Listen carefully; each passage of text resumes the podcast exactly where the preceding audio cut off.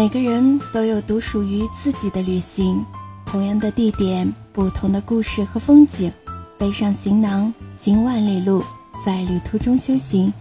这里是背包客有声电台，与你一起分享旅行途中的故事。让我们在旅行中一同成长，把你的故事说给我们听。我是呆呆，在拐角处等你。作者。惜醉前梦。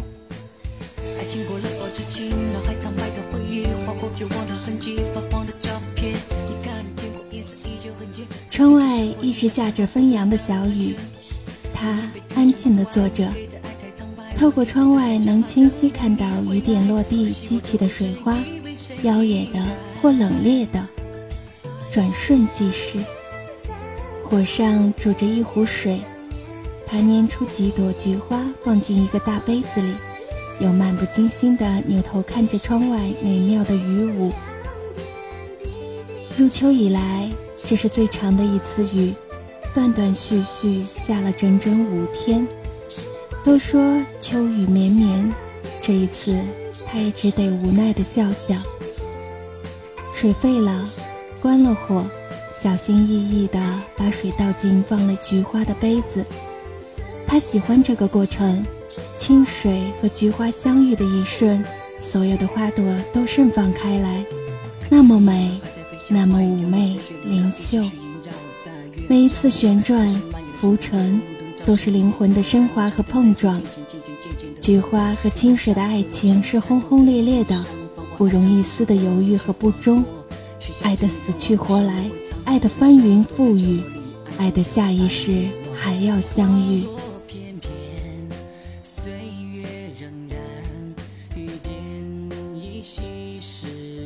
菊花都开尽了，他拿出一个水杯，把菊花茶倒上半杯，然后细致地看着水杯中浮沉不定的菊花。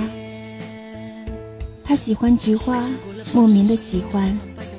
关于菊花海，还有菊花的故事，都一定是和他相关的。五年，整整五年，仿佛一切都还是昨天。五年前，天就像此时一样下着小雨，楼层的门锁着，他站在楼下喊他的名字。那时，他正翻着一本茶经，火上煎煮着一壶菊花茶。放下手中的东西，他跑到窗前。他站在蒙蒙细雨里，手里拿着一束娇艳的红玫瑰。他没有下楼。直到他的声音消失了，他才走出去。三年的婚姻，一纸离婚，切断了所有。雨很凉，每一滴雨甚至都能穿过肌肤，直接和心灵交涉。不知道淋了多久的雨，黄昏时他回家冲澡，换上睡衣，第二天仍旧无事的去上班。那一年，他独自去小镇看怒放的菊花。她穿着淡黄色的裙子，长发随风飘逸，漫步菊花丛。飞舞的蝴蝶缠绕在她身边，天边的蓝很干净，像海洋。这样的蓝像极了他们相恋那一年。他牵着她的手，趁她不注意，吻了她一下。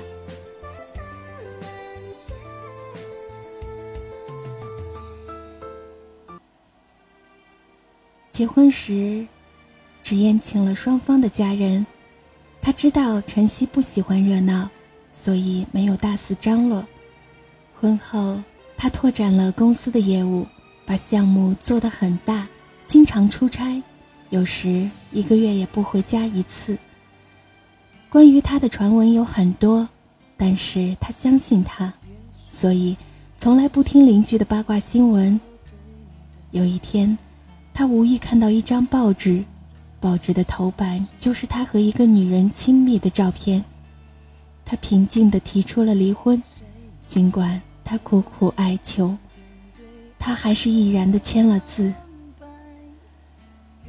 他一个人过了五年，朋友和父母都劝他相亲，但他深深知道，他再也无法爱上另一个男人了。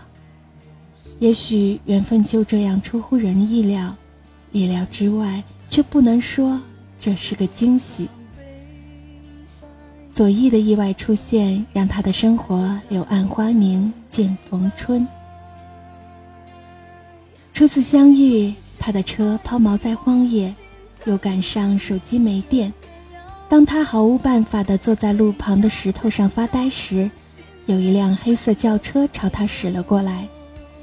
修好车后，佐伊总是借故打电话约他出来吃饭，或者去郊区看风景。开始他都很爽快地同意了，但他发现佐伊若有似无的靠近时，他就开始拒绝了。晨曦，我发现一个很美的地方，你能陪我一起去看吗？左一把车停在楼下，在电话里说。今天我要去看我妈妈，不好意思啊。他找借口推辞。没关系，我可以陪你一起去看。等看完你妈妈，然后我们一起去那里。左一仍不放弃。在离市区很远的一个郊区，有一大片肥沃的土地，种着一望无际的油菜花。下车时。他瞬间被金灿灿的油菜花所吸引，呆站在原地。他说不出一句话来，除了大片的黄菊花，这是他头一次看到油菜花海，头一次知道这世间还有这么辽阔的美。这些油菜花上，一朵朵小黄花站成一排排，跟着风的脚步摇晃着金黄的脑袋，和每一缕清风相拥。西，嫁给我吧！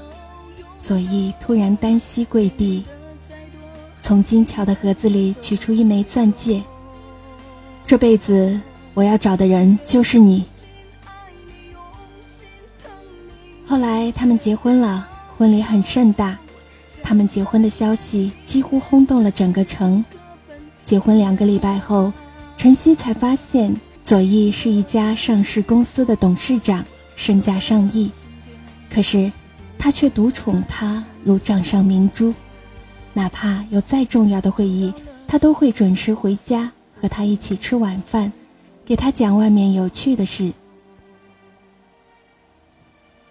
半年后，同一家报刊登载出一篇文章，讲述了身价上亿的左翼等一个女孩子整整八年，最终牵手成功的故事。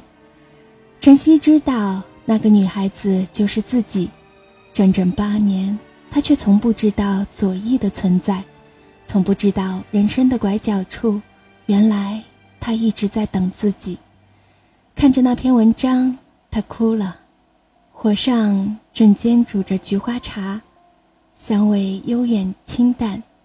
窗外的小雨还在下着，手机突然震动了一下，是左翼的信息。亲爱的，今晚我们吃什么？是那伤感的记忆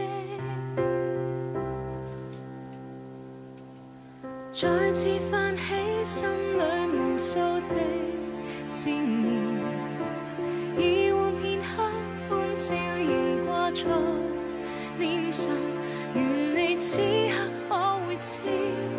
是我衷心的说声。